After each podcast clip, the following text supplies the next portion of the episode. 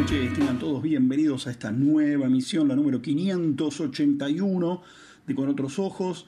Por aquí siempre por Ecomedios en el 1220 del día en amplitud modulada, cerrando este miércoles 26 de julio, pero para, que nos, pero para nosotros que hacemos esto una vez por semana, estamos cerrando también el séptimo mes del año cuando nos reencontremos el próximo miércoles estaremos empezando a transitar el mes en que se van a desarrollar las elecciones primarias abiertas, simultáneas y obligatorias, las paso,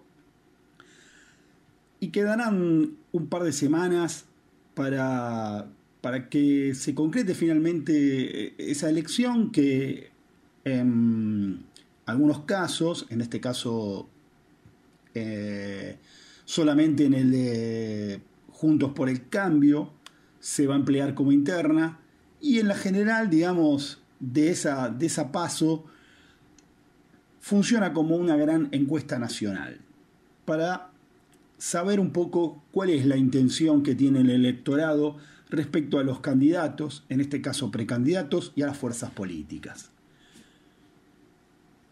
En estos días se conoció que finalmente el Fondo Monetario Internacional acepta alcanzar un nuevo acuerdo con el gobierno argentino. Ya existía un acuerdo, ese lo negoció y lo concretó Martín Guzmán mientras fue ministro de Economía. Pero bueno, sucedieron algunas situaciones más relativas al contexto internacional por un lado y por otro lado el contexto climático local que llevaron a que se modificara el escenario de ingresos de divisas para la Argentina, principalmente porque la sequía generó una cosecha mala, la peor en décadas para el país, y em, el ingreso de divisas que oscila en alrededor de 35 mil, 40 mil millones de dólares al año, para este año se espera que se caiga a la mitad y que apenas entre unos 20 mil millones de dólares. Una diferencia sustancial, importante, una diferencia que se siente, y vaya si se siente, en las arcas del Banco Central, en las reservas monetarias, reservas monetarias que eh, cada día van siendo un poquito más pequeñas, al punto que hoy se encuentran apenas por encima de los 25 mil millones. Imagínense eh, con la cantidad que yo digo que está faltando de ingresos de divisas del sector agropecuario, estaríamos hablando de unas reservas holgadas, tranquilas, que permitirían al Banco Central intervenir, por ejemplo, en el mercado cambiario con mayor facilidad y con mayor poder de fuego. Situación que ahora no la tiene y es por eso que encontramos, por un lado, un acuerdo con el Fondo Monetario Internacional que tranquiliza, em, que, que tranquiliza algunas variables de la economía y otras no. ¿Por qué? Porque esencialmente si bien el acuerdo de palabra hasta el momento está, existe, como todavía no se concretó en el papel, ese es el paso previo a que el Fondo Monetario Internacional entonces realice un desembolso de dinero en favor de Argentina, que el gobierno espera que se concrete en una primera parte en agosto, como anunció el ministro de Economía Sergio Massa el fin de semana pasado, y otra parte más cerca de fin de año. Pero eso contribuiría a fortalecer un poco las reservas del Banco Central. Porque de aquí que, si bien por un lado existe el acuerdo, el fondo lo comunica en forma oficial, por otro lado, la falta de poder del Banco Central, que cada día tiene menos reservas, aunque digamos, la baja es una baja pequeña, pero cuando uno se quiere dar cuenta y mira, en febrero había unos 38 mil, 37 mil millones de dólares y hoy hay 25 mil y un poquito. Entonces es una merma que no es eh, preocupante, alarmante, diría yo. Es, es preocupante, pero no alarmante, diría yo. Sin un, un fortalecimiento de esas reservas, al Banco Central le es muy difícil intervenir con fuerza en el mercado cambiario.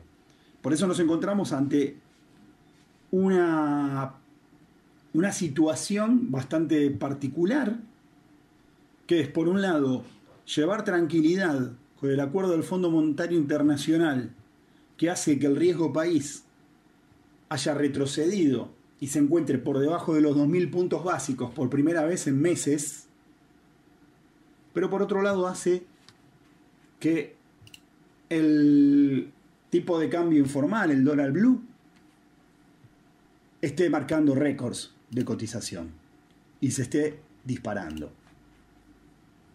Si bien Massa se atrevió a decir ayer, cuando el gobierno o el Ministerio de Economía, el Banco Central, intervinieron en el mercado cambiario a través de operatoria del dólar contado con liquidación y del dólar bolsa, el dólar MEP, y Massa entonces dijo, se desinfló el dólar blue y vamos a ver que se va a seguir desinflando. Bueno, la respuesta automática del mercado hoy fue no. No, no, no, crea, señor ministro, que tiene la vacatada, pues no la tiene. Es cierto que el dólar blue se disparó de unos 523 pesos, 522 pesos para ser más exacto, a 552 en dos días. Pero después lo que sucedió fue que ayer se produjo un retroceso importante que llegó al dólar blue a 536, desde 552. Y ahí fue que se envalentonó más y dijo que era una situación natural, que se descomprimiera, que se desinflara y que iba a seguir desinflándose aún más. Bueno, no, hoy la respuesta fue el dólar blue avanzó hasta 546, marcándole la cancha un poco al ministro y recordándole que si bien pudo intervenir en el mercado para, para influir sobre el precio del dólar, especialmente el dólar blue, a partir de influir en el, precio de los dólares financieros, bueno, no es algo que vaya a poder hacer todos los días, porque las reservas del Banco Central son limitadas en este momento en este momento y por eso hay tanta urgencia por que se termine de firmar el acuerdo que ya se comprometió el fondo de palabra, por lo menos dijo ya está, lo aceptamos, porque recién después de la firma se habilita la posibilidad de que haya un desembolso de dinero para Argentina, que se espera como mínimo que sea en esta primera parte de 5 mil millones de dólares. Eso colocaría las reservas del Banco Central automáticamente en 30 mil millones de dólares, le daría otro color al asunto, le daría fortaleza al Banco Central para tener una chance más, un margen mayor de intervención y ya el mercado no estaría pensando, bueno, intervenís hoy, pero sabemos que no vas a poder intervenir mañana y pasado, porque se te va agotando el asunto, se te va, se te va agotando el stock con el cual podés intervenir. Bueno, al fortalecer las reservas ya sería más eh, menos certero que se pueda creer que el gobierno o el Ministerio de Economía, el Banco Central, no puedan intervenir en la operatoria.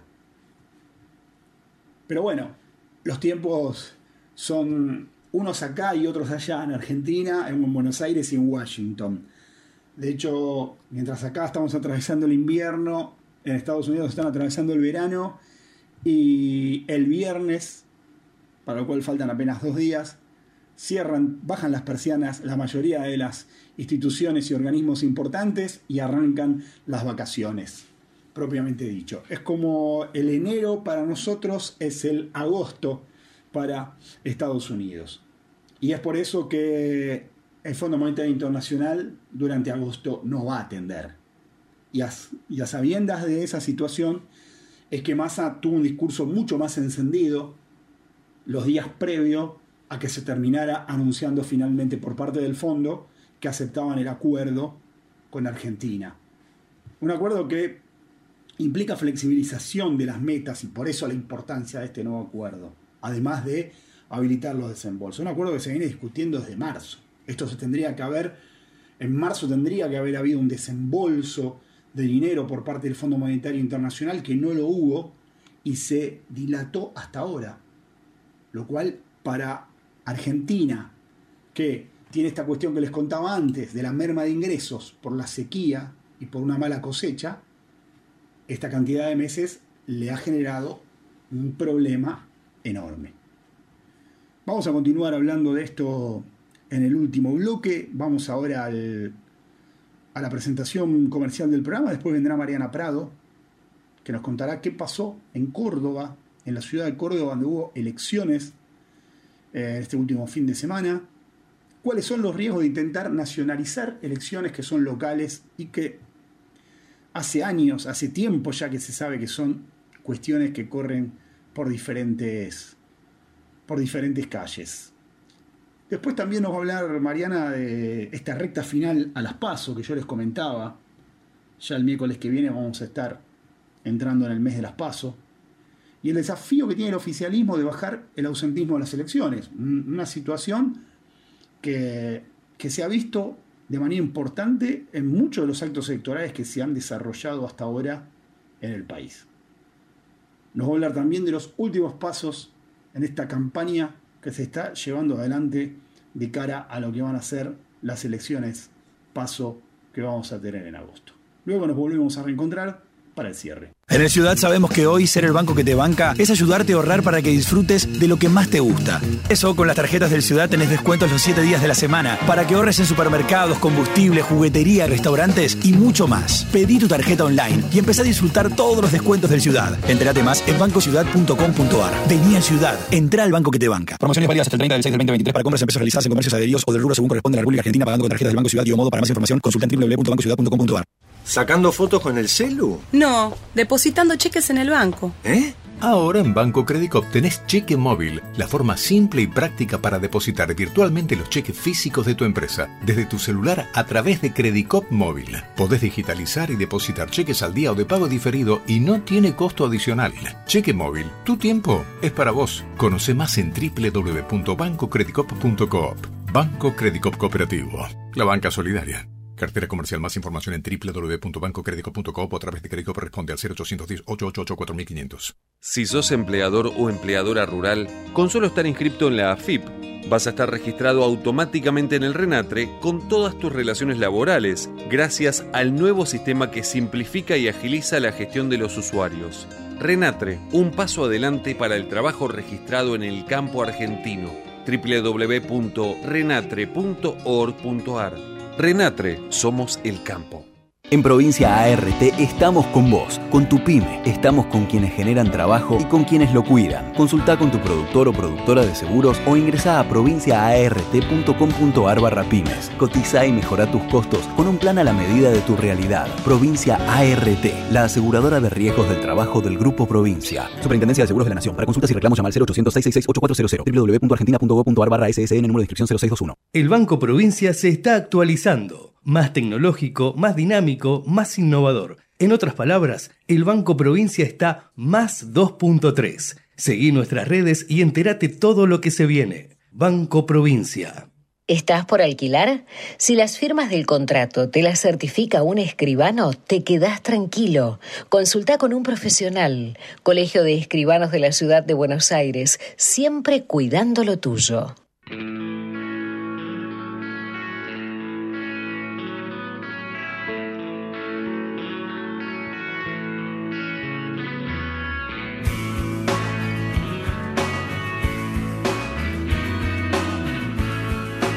Muy buenas noches a todos y todas. Buenas noches, Leandro. Muchas gracias. Segundo bloque en Con otros ojos, analizando qué es lo que pasó este domingo en materia electoral en la Argentina, en, una, en un año en el que el calendario viene cargado. Si bien este domingo no hubo una definición a gobernador ni eh, fueron las pasos presidenciales, sí hubo una definición en la provincia de Córdoba que tiene que ver con la eh, con el con quien fue elegido intendente de la ciudad de Córdoba, una elección que ni los encuestadores ni los propios políticos de la provincia esperaban que se diera con el resultado que se dio.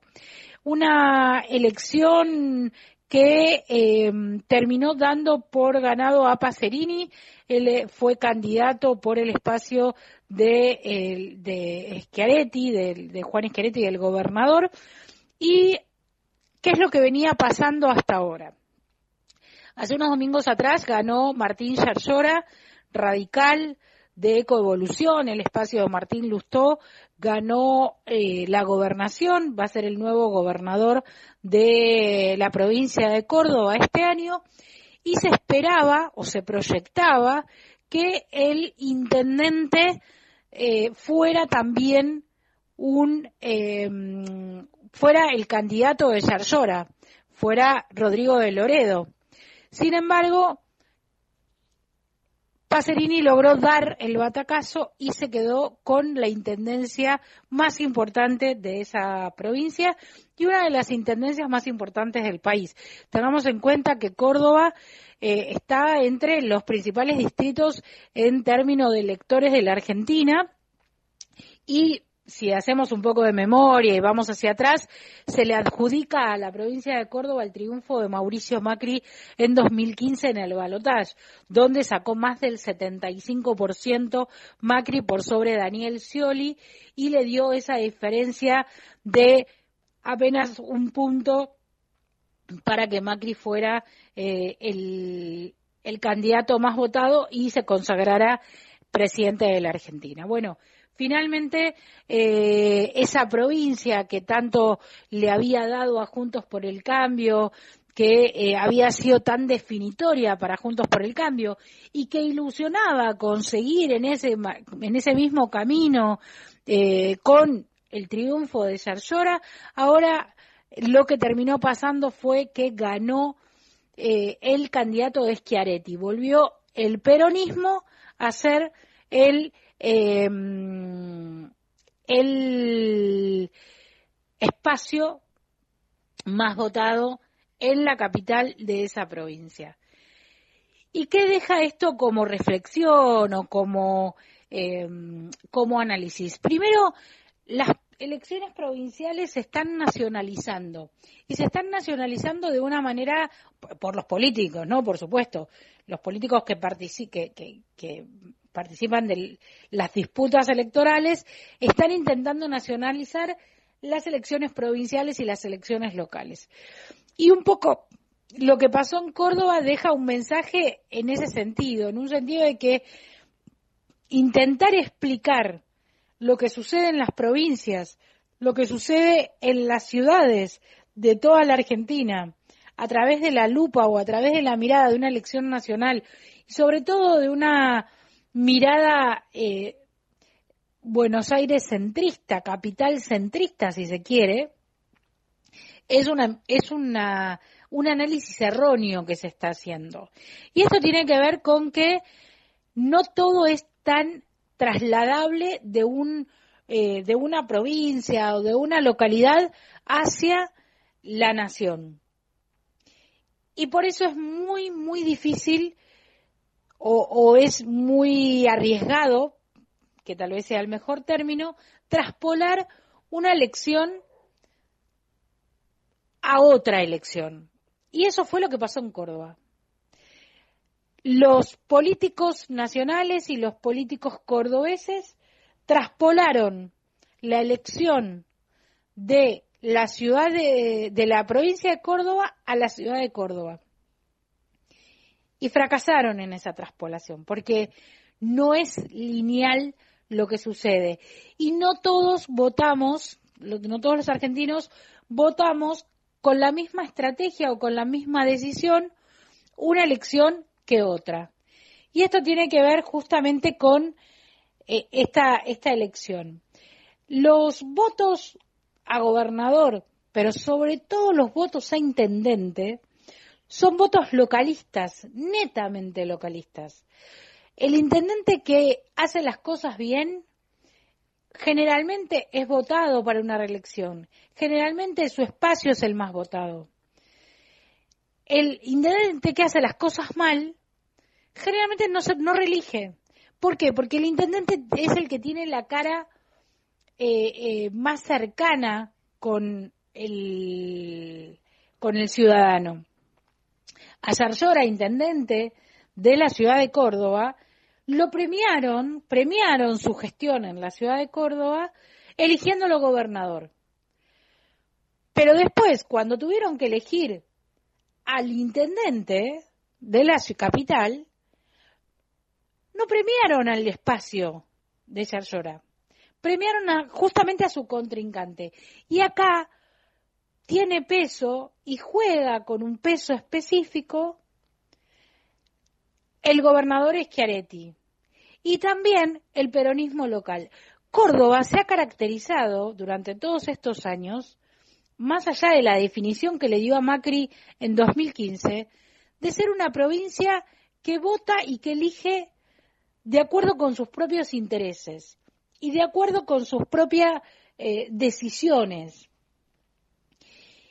Y el peronismo cordobés tiene un peso muy grande y es muy eh, complicado desbancar al peronismo totalmente de la provincia. ¿Qué es lo que venía pasando en Córdoba? El Juntos por el Cambio, pero sobre todo el radicalismo, venía haciendo buenas elecciones locales. Venía como con una oleada interesante, además Yarlora que termina consagrándose gobernador, toda esta oleada que, que, que viene arrastrando el espacio, ilusionó con esta idea de que se iba a repetir lo mismo para la eh, ciudad de Córdoba y esto terminó no sucediendo. Y este es un mensaje hacia el resto de las elecciones en, eh, en la Argentina, sobre todo para lo que viene. Estamos muy cerquita de las PASO y traspolar cualquier elección, ¿eh? cualquier elección, incluso las elecciones en las que le fue bien a eh, Unión por la Patria, que le fue bien al oficialismo. Traspolarla a una elección nacional es muy complicado y es muy arriesgado, porque no se vota igual a presidente que a gobernador y no se vota igual presidente y gobernador a intendente. Por esto que yo marcaba de, ser el intendente la primera cara visible que tenemos los ciudadanos, de ser la primera persona con la que tenemos contacto y de ser generalmente el que vive en el lugar donde, donde gobierna. Entonces también hay una cercanía desde ese lugar. Y además Córdoba vuelve a dar un mensaje a la política en el sentido de decir que no van a poder ser tan manejables como se cree que pueden serlo y no, van a, no va a poder hacerse con ellos lo que se quiera hacer. Eh, de alguna manera las, las, decisiones las van manejando como, eh, como ellos van entendiendo que se deben ir tomando. Y este es, el mensaje también que dejó Córdoba este domingo y que dejó la elección de este domingo. Cada vez estamos más cerca de las pasos, cada vez eh, estamos más cerca de esa primera definición en la que eh, la Argentina o los argentinos vamos a elegir quiénes van a ser los candidatos que se van a presentar en octubre a las elecciones generales, pero hay que hacer una lectura más cuidadosa y además ver el tema de las encuestas. Nuevamente, las encuestas que no tienen el eh, que no termina viendo en el resultado electoral lo que las encuestas anticipaban. Y acá tiene mucho que ver con la falta de participación de la gente en las encuestas o con una participación sesgada en las, en las encuestas. Tal vez los encuestadores y los analistas políticos debieran replantearse cuál es la mejor estrategia para ver quién es, cómo, cómo hacer un análisis de la situación electoral. Pero la realidad muestra que eh, las encuestas también volvieron a fallar en la provincia de Córdoba este domingo. En el próximo bloque seguimos analizando y ya sí haciendo una proyección de lo que queda para las elecciones de agosto.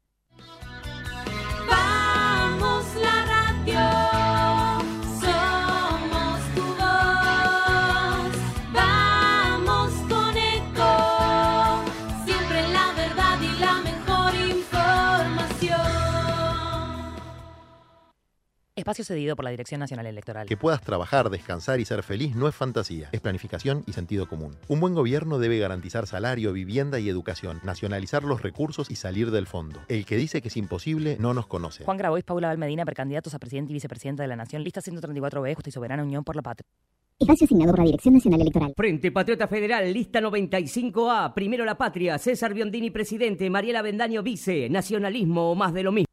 Espacio cedido por la Dirección Nacional Electoral. ¿Cómo alguien que trabaja 8 o 10 horas por día no llega a fin de mes? No puede proyectar nada. Esto no da para más. Levantémonos, como lo hicimos toda la vida, pero esta vez contra un modelo de país agotado que solo le sirve a los mismos de siempre. Levantémonos para que tanto esfuerzo valga la pena. No podemos perder más tiempo. Es hora de levantarse. Hilda Chiche Dualde, precandidata a diputada nacional por la provincia de Buenos Aires. Hacemos por nuestro país. Lista 505F. Espacio cedido por la Dirección Nacional Electoral. Están los que hablan de ordenar la economía. Y estamos los que lo hicimos. En Buenos Aires hay control del gasto, superávit fiscal y reducción de impuestos. Vamos a hacerlo porque ya lo hicimos. Hagamos el cambio de nuestras vidas. Horacio Rodríguez Larreta. Gerardo Morales, precandidatos a presidente y vicepresidente de la Nación. Lista 132A. Juntos por el cambio. Informate en ecomedios.com. Seguinos en Facebook. Ecomedios Live.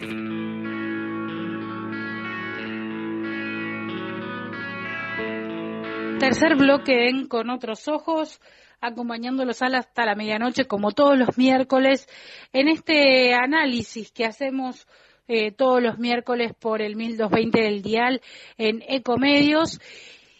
Y hablábamos en el bloque anterior de lo que había pasado este domingo en Córdoba, pero cada vez estamos más cerca de lo que va a pasar el 13 de agosto en las pasos presidenciales, donde se van a definir los candidatos que van a competir en octubre en eh, las eh, por el sillón de Rivadavia, como se suele decir, ¿no? Por, por eh, que los candidatos que van a quedar en carrera para la competencia presidencial. Y en este eh, último tramo, última recta final de la campaña, ¿qué es lo que lo que viene pasando? Bueno, eh, hago un paréntesis anterior y digo que eh, no solamente va a ser la presidencial, sino que también se va a definir la provincia más grande en cantidad de electores, que esto es la provincia de Buenos Aires. De acuerdo con cómo queden parados los precandidatos tanto del oficialismo como de la oposición para las PASO, va a marcar un poco el ritmo de lo que va, de lo que pueda llegar a pasar en octubre se le dice a las PASO la gran encuesta, porque es una encuesta real, ahí no hay posibilidad de que uno eh, mienta sobre el candidato o no quiera contestar. Pero lo que está pasando en la mayoría de las provincias y que también pone cierto problema a la legitimidad de los candidatos que se eligen es el ausentismo. Eh, en algunas provincias hay un, ausentismo que supera largamente el 40%. Entonces terminan siendo eh, elegidos gobernadores con una legitimidad baja.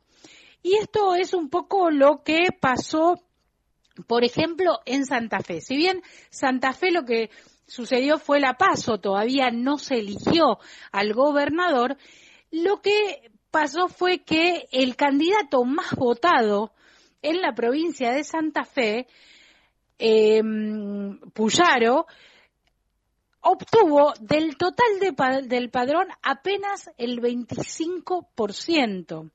¿Por qué? Porque apenas fue a votar el 53% de la población. Y esto, si se repitiera en las elecciones generales, lo que termina sucediendo es que termina siendo electo un gobernador con una legitimidad muy baja. Eh, porque apenas el 25%, o pongamos el 30% de la población, suponiendo que él eh, pudiera captar gran parte del voto de eh, Carolina Lozada, que había sido su competidora a quien le ganó en la interna, suponiendo que él pudiera captar gran parte de ese voto, podría, por ejemplo, ser electo con el 30% del padrón. Y esto es lo que, eh, de lo que hablamos cuando hablamos de legitimidad. Y también es una de las cuestiones que más les preocupa a Unión por la Patria. Eh, cuando se habla de la provincia de Córdoba, lo que plantean desde el oficialismo o desde el peronismo santafesino, si bien quedaron 35 puntos abajo eh, eh, o sea, perdieron por 35 puntos el peronismo frente a Juntos por el Cambio en las PASO, lo que plantean es, hubo tanto ausentismo, tenemos un 47% del electorado en condiciones de ir a votar, que no lo hizo. Generalmente eh, en, las elecciones presidenciales votan eh, entre el 75 y el 80% de la población. Entonces, lo que plantean es que tienen todavía un margen muy grande para poder revertir, revertir esa, esa votación en las generales. Pero es una preocupación muy grande para el oficialismo. ¿Cuál es la bajada de línea que está haciendo Unión por la Patria? Justamente es salir a convencer a los ciudadanos que tienen que ir a votar, por supuesto por el oficialismo, es la propuesta que están haciendo, pero además que tienen que ir a votar. Lo que se necesita es mayor caudal de voto que aumente la cantidad de gente que va a votar en las elecciones. Y es este un poco, es esta un poco la gran apuesta que tiene eh, Sergio Massa especialmente. ¿Y por qué digo que es una de las grandes apuestas? Porque hay una parte de, eh, del electorado que sí va a votar, que sí lo hace convencido dentro del oficialismo, que es el kirchnerismo, que es el núcleo duro kirchnerista. Ese electorado Massa no lo está pudiendo conquistar, no está pudiendo llegar a ese electorado, electorado por más que se mostró en su primer acto de campaña con Cristina Kirchner. Por más que hacer, Máximo Kirchner defendió las negociaciones que está haciendo Massa con el FMI por más que se muestra con Axel Kisilov, está teniendo muchas dificultades para conquistar al núcleo duro kirchnerista, que ve en Grabois una, un voto más amigable. Si bien el planteo es que si Massa gana las PASO en octubre van a votar a Massa, tienen en Grabois ahora un candidato más amigable, más cercano a la ideología del núcleo duro kirchnerista y por eso plantean que van a votar a Grabois. Y para Massa este es un problema.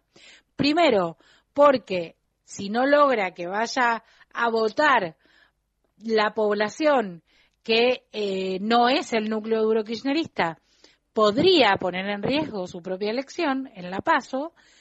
Los números no están indicando eso, están indicando que gana tranquilo Massa la PASO con, con Grabois, pero suponiendo que las encuestas pueden equivocarse como se vienen equivocando en todas las elecciones, bueno, también hay cierto temor de que las encuestas nos estén mostrando lo que en realidad eh, va a suceder o lo que el electorado está dispuesto a hacer. Y por eso decía, la bajada de línea es salir a buscar a los votantes que desencantados con el sistema, que lo votaron a que votaron a Juntos eh, por el cambio en 2015 y que después votaron a eh, el Frente de Todos en 2019, ir a buscarlos para que vuelvan a votar a Unión por la Patria ahora con una propuesta eh, tal vez más cercana a esa clase media, tal vez más de centro derecha, de centro izquierda o de centro, salir a buscar a ese electorado que por lo menos lo que viene sucediendo en las provincias es que se muestra resistente a ir a votar. Las elecciones presidenciales son diferentes a las de gobernador, lo dijimos en el bloque anterior, y a las de intendente. Eh, está claro eso. Generalmente es mayor la proporción de la sociedad que va a votar una presidencial que el resto de las elecciones. Sobre todo en un calendario electoral como el de este año, que viene tan eh, complicado porque la mayoría de los gobernadores desdobló sus propias elecciones. Con lo cual, eh, lo que termina sucediendo es que uno termina yendo a votar cinco veces en un año o seis veces en un año. Entonces, eso también complica a la sociedad a decir, no, bueno, a esta no voy y voy para las presidenciales. Eso es lo que quiere lograr Massa y lo que quiere Cristina, Máximo Kirchner, eh, Axel Kicillof. Que la gente diga, bueno, no fui a votar gobernador, no fui a votar intendente, pero bueno, voto a presidente. Y es esa la campaña que está en esta recta final hacia las pasos del 13 de agosto que está llevando adelante el oficialismo. Por el lado de la oposición está más clara la interna, está más claro que hay dos candidatos que se sacan chispas desde hace rato y que vienen mostrando cada vez más sus diferencias, como son Patricia Bullrich y Horacio Rodríguez Larreta, sobre todo el tema de la salida del cepo, ¿no? Patricia Bullrich que dijo, soy electa presidenta, al día siguiente que asumo levanto el cepo, lo mismo que hizo Mauricio Macri y vimos las consecuencias terribles que tuvo eh, esa, esa devaluación brutal que hizo Mauricio Macri apenas eh, asumió, que el, dólar se fue de 9 a 16 en menos de 24 horas. Y, eh, y Patricia Bullrich propone lo mismo. En el caso de eh, Rodríguez Larreta salió a responderle que es una locura, que es imposible hacer y que hay que tratarse, tratar el tema con cierto gradualismo. Esa es hoy la disputa, digo, hay una disputa en territorio ideológico y hay una disputa también en el territorio de, eh, de las herramientas o de los programas de gobierno. Eh, hay que ver si el electorado, más allá de que si gana la reta, Bullrich acompañe o si gana Bullrich, la reta acompañe, hay que ver si el electorado finalmente termina acompañando ese modelo o esas propuestas que se mostraron tan dispares y con una eh, con un enfrentamiento tan atroz como está mostrando eh, Juntos por el Cambio. Hoy, para todos los espacios políticos, el gran desafío es conseguir que la gente vaya a votar en las PASO y está puesta ahí toda la energía además de las internas y las diferencias, y también hay diferencias entre Grabois y Massa y ciertas durezas en los discursos. Pero claramente el desafío es ese. Además, Cristina Kirchner tiene pensado mostrarse un poco más con Massa cuando se acerque eh, más el, 13, el 13 de agosto. Sobre todo la última semana, esa es la, la, idea que están teniendo en el oficialismo. Llegamos así al final de mi participación en Con Otros Ojos. Yo los dejo ahora con Leandro Selén para el último bloque, para el cierre del programa. Que tengan todos y todas muy buenas noches. Conoce todos los beneficios que el Ciudad tiene para adolescentes, pensados para que tus hijos puedan abrir una caja de ahorro gratis 100% online y llena de beneficios. Porque el comienzo de su independencia financiera también significa más libertad para vos. Entra al Ciudad. Vení al banco que te banca. Comisión de apertura, mantenimiento de cuenta y emisión de tarjeta de débito 100% bonificada. El producto ofrecido corresponde a cartera de consumo. Para más información ingresa en bancociudad.com.ar. ¿Sacando fotos con el celu? No, depositando cheques en el banco. ¿Eh? Ahora en Banco Credicop tenés cheque móvil, la forma simple y práctica para depositar virtualmente los cheques físicos de tu empresa desde tu celular a través de Credicop móvil. Podés digitalizar y depositar cheques al día o de pago diferido y no tiene costo adicional. Cheque móvil, tu tiempo es para vos. Conoce más en www.bancocredicop.coop. Banco Credicop Cooperativo, la banca solidaria. Cartera comercial. Más información en www.bancocredico.com o a través de crédito corresponde al 0810 888 4500. Si sos empleador o empleadora rural, con solo estar inscrito en la AFIP, vas a estar registrado automáticamente en el RENATRE con todas tus relaciones laborales, gracias al nuevo sistema que simplifica y agiliza la gestión de los usuarios. RENATRE, un paso adelante para el trabajo registrado en el campo argentino. www.renatre.org.ar Renatre, somos el campo. En Provincia ART estamos con vos, con tu pyme, estamos con quienes generan trabajo y con quienes lo cuidan. Consulta con tu productor o productora de seguros o ingresa a provinciaart.com.ar barra pymes. Cotiza y mejora tus costos con un plan a la medida de tu realidad. Provincia ART, la aseguradora de riesgos del trabajo del Grupo Provincia. Superintendencia de Seguros de la Nación. Para consultas y reclamos llama al 0800 666 8400 www.argentina.gov.ar barra SSN número de inscripción 0621. El Banco Provincia se está actualizando más tecnológico, más dinámico, más innovador. En otras palabras, el Banco Provincia está más 2.3. Seguí nuestras redes y entérate todo lo que se viene. Banco Provincia. ¿Estás por alquilar? Si las firmas del contrato te las certifica un escribano, te quedás tranquilo. Consulta con un profesional. Colegio de Escribanos de la Ciudad de Buenos Aires, siempre cuidando lo tuyo.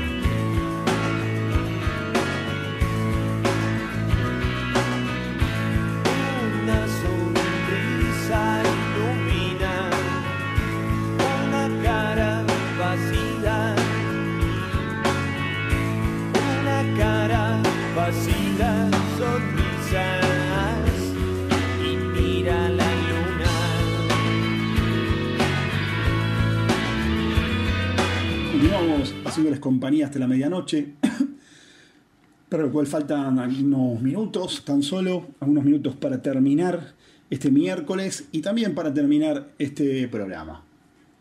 Como comentábamos, eh, como les comentaba en la apertura del programa, el acuerdo al cual se arribó, al cual ya el Fondo Monetario Internacional dio el visto bueno y dijo que a nivel técnico estaba aprobado, no se sabe exactamente su contenido, pero a priori lo que el gobierno argentino buscaba era flexibilizar las metas del acuerdo anterior que había firmado Martín Guzmán como ministro de Economía.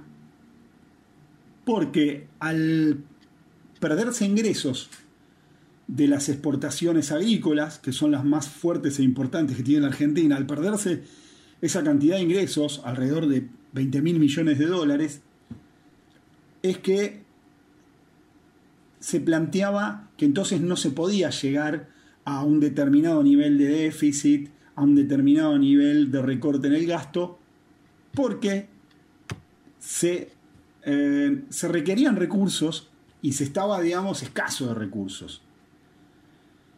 Y débil en el caso de las reservas del Banco Central. Y la economía se maneja con dinero, obviamente. Después de, una, de una, un arduo periodo de discusión, de negociación, como comentaba yo en la apertura del programa, en marzo se tendría que haber cerrado esto, en marzo tendría que haber habido un desembolso de dinero que no hubo, tampoco lo hubo en, eh, perdón, tampoco lo hubo en junio, que era cuando venía la siguiente revisión. O sea, se saltaron dos desembolsos importantes, uno, uno de marzo y otro de junio, que podrían equivaler alrededor de 6.000, 7.000 millones de dólares, que tendría hoy en día el Banco Central y que le podrían dar mayor poder. Bueno, eh, es por eso la prisa. Y porque, como comentaba antes, el 31 de julio se baja la persiana del Fondo Monetario Internacional y no se atiende más. Por lo menos hasta la segunda quincena de agosto y tal vez hasta finales de ese mes. Ahora, con la palabra por lo menos, ya sirvió y cómo, porque como contaba antes, el riesgo país se ubicó por debajo de 2.000 puntos básicos por primera vez en bastante tiempo. Desde el año pasado que no se veía el riesgo país por debajo de 2.000 puntos.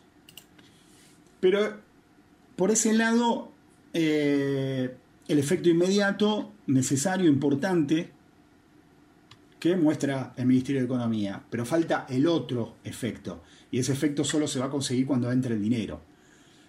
Cruzan los dedos en el Palacio de Hacienda que antes del viernes se reúna el directorio del Fondo Monetario Internacional previo a las vacaciones de ellos y termine de poner la firma para que se habilite lo antes posible el desembolso de dinero, que podría ocurrir la semana que viene o la otra, a más tardar.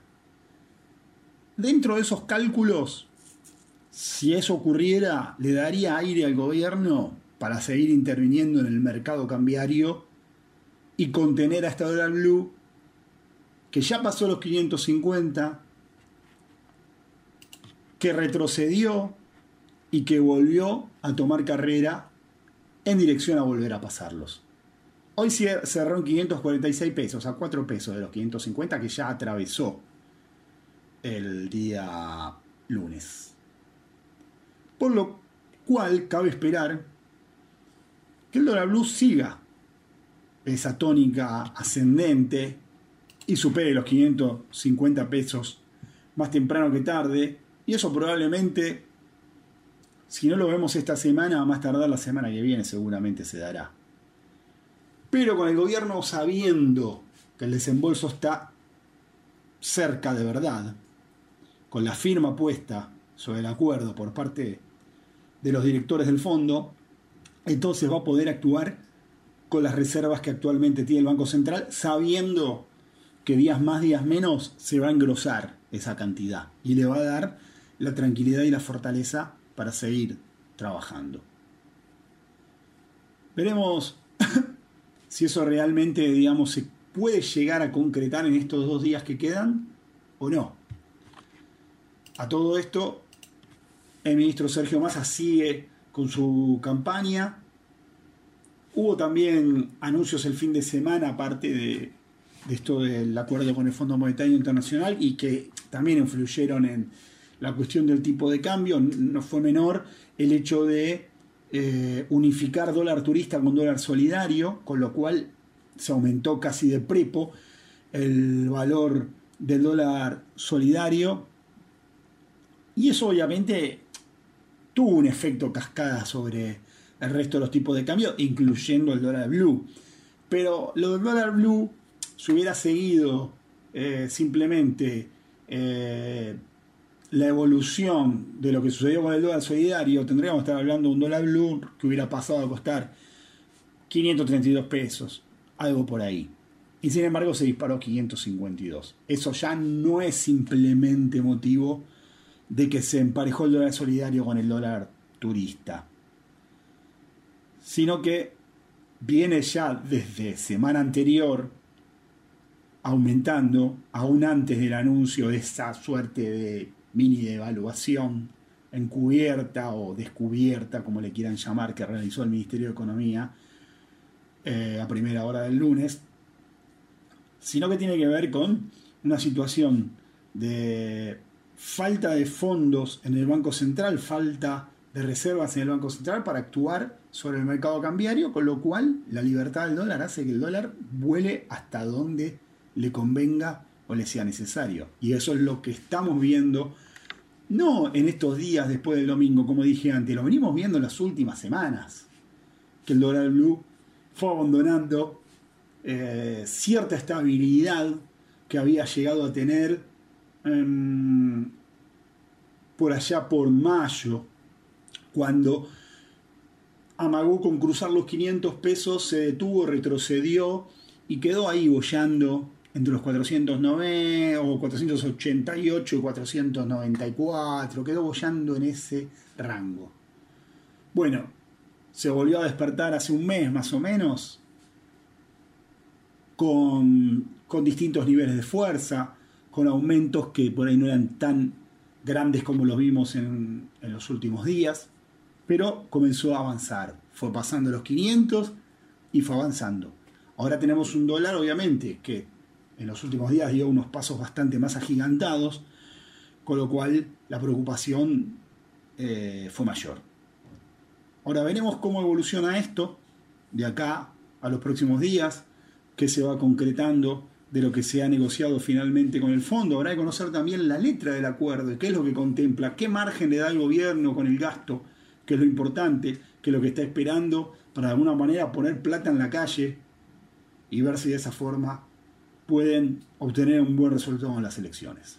Llegamos así al final del programa, les agradezco a todos los que estuvieron del otro lado, muchas gracias Mariana Prado por acompañarme como de costumbre y nos volveremos a encontrar entonces el próximo miércoles a partir de las 23, siempre por aquí por Ecomedios en el 1220 del dial amplitud modulada. Que tengan todos una muy buena noche.